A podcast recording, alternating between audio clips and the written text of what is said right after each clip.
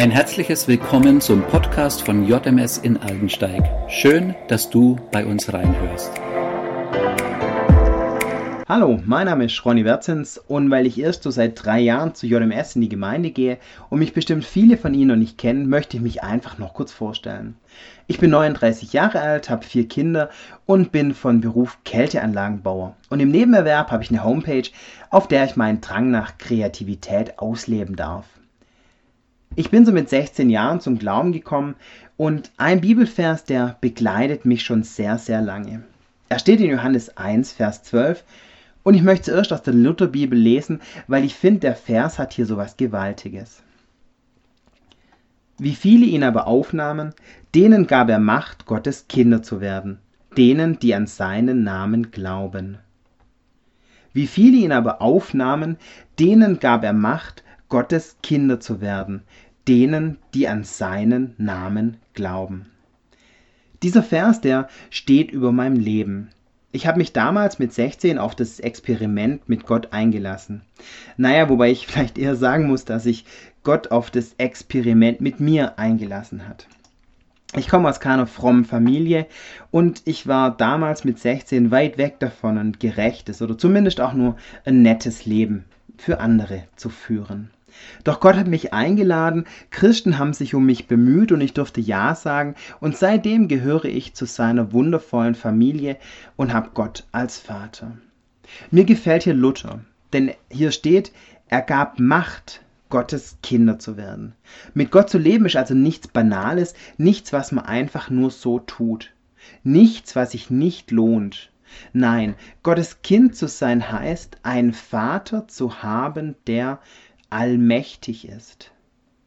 Ein Vater zu haben, der allmächtig ist, der alles ändern kann, der sogar mich ändern kann, der mein Leben sogar verändern möchte, zum Besseren.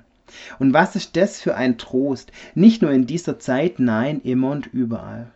Gott ist nur ein Gebet weit entfernt, und wenn er eingreift, dann steht dem nichts mehr im Wege.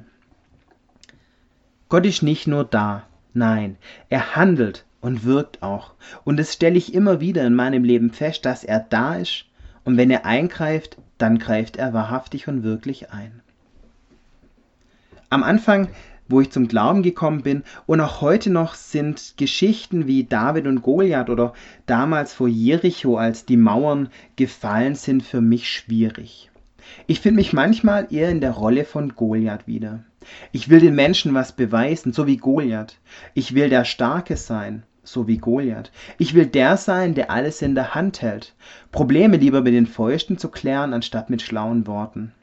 Ich kann sehr gut nachvollziehen, wie sich dieser Goliath gefühlt hat, dort oben auf seinem Berg laut rumproletend und sich toll fühlen. Wär ich der Heerführer gewesen, der gegen Jericho marschiert, ich hätte einen Rambock gebaut und wär volle Kanone mit dem Rambock gegen die Mauern gefahren. Kennen Sie das? Wenn man es selber machen will, wenn man vielleicht lieber im Kopf durch die Wand geht, lieber mit Schwert und Schild und ganz viel bla bla, anstatt so wie David, der mit Gottvertrauen in diesen Kampf gezogen ist. Mir fehlt es manchmal, so zu sein wie David, so ein Vertrauen zu haben. Ich will ehrlich sein, in diesen Momenten dann verzweifle ich an mir selber. Und dann verzweifle ich an dem, wie ich bin. Bei mir ist es vielleicht, weil ich mich zu stark fühle und danach merke, dass es doch nicht gereicht hat oder mich vielleicht sogar eine blöde Situation gebracht hat. Bei anderen ist es vielleicht, weil sie sich zu schwach fühlen. Ich wäre mit dem Rambock gegen Jericho gezogen, andere hätten vielleicht gleich den Kopf in den Sand gesteckt und gar nichts gemacht. Doch was wäre das Ergebnis gewesen? Genau das gleiche. Versagen. Ich gebe das ja selten zu, naja, eigentlich fast nie, aber manchmal, da verzweifle ich an mir. Manchmal, da verzweifle ich an meiner Schuld, an dem, wie ich mich verhalte, an dem, wie ich bin. Dann sehe ich mich ein bisschen wie im Spiegel. Ich sehe dann einen großen, starken Ronny, der 80 Kilo drückt, dem es scheinbar egal ist, was andere ihn denken, der so souverän dasteht und, und irgendwie alles in der Hand hat. Und was fühle ich innerlich? Wie fühle ich mich? Ich fühle mich zerbrochen. Ich merke, ich habe versagt. Ich habe es vielleicht gut gemeint, aber schlecht gemacht. Ich bin gescheitert. Und warum? Weil ich so bin, wie ich bin. Da will ich weder ins Training gehen noch was Kreatives für meine Homepage machen. Da möchte ich den Kopf in den Sand stecken. Da ist die Verzweiflung wirklich groß, weil ich bin, wie ich bin, weil ich merke, dass ich mein Leben nicht im Griff habe. Doch dann höre ich diesen Vers. Er kommt mir in den Sinn, er ist wie ein Flüstern Gottes.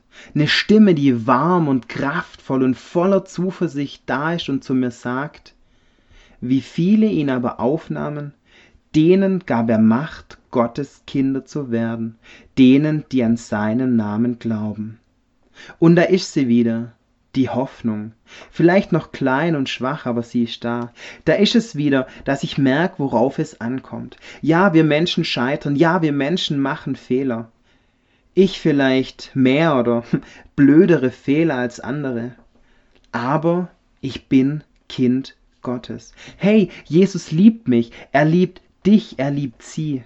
Nicht weil du oder weil ich oder weil sie perfekt sind, nein, auch nicht, weil wir ja ach so tolle Christen sind oder dies oder das für die Gemeinde tun. Nein, weil wir seine Kinder sind.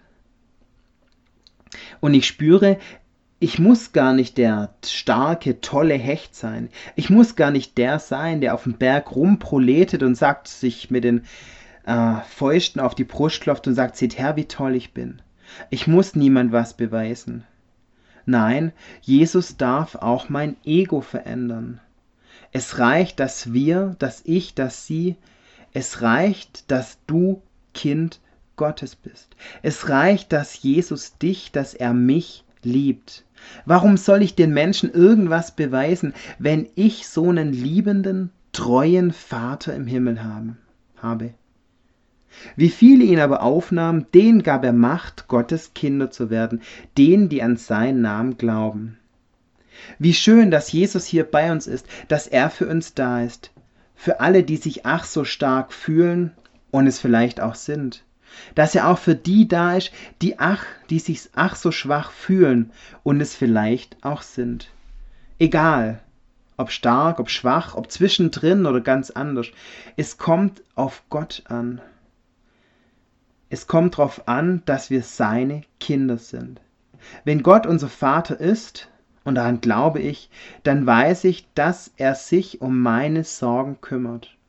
Und wenn Gott sich kümmert, dann sieh es einfach als erledigt und abgehakt ab. Wie viele ihn aber aufnahmen, denen gab er Macht, Gottes Kinder zu werden, denen, die an seinen Namen glauben.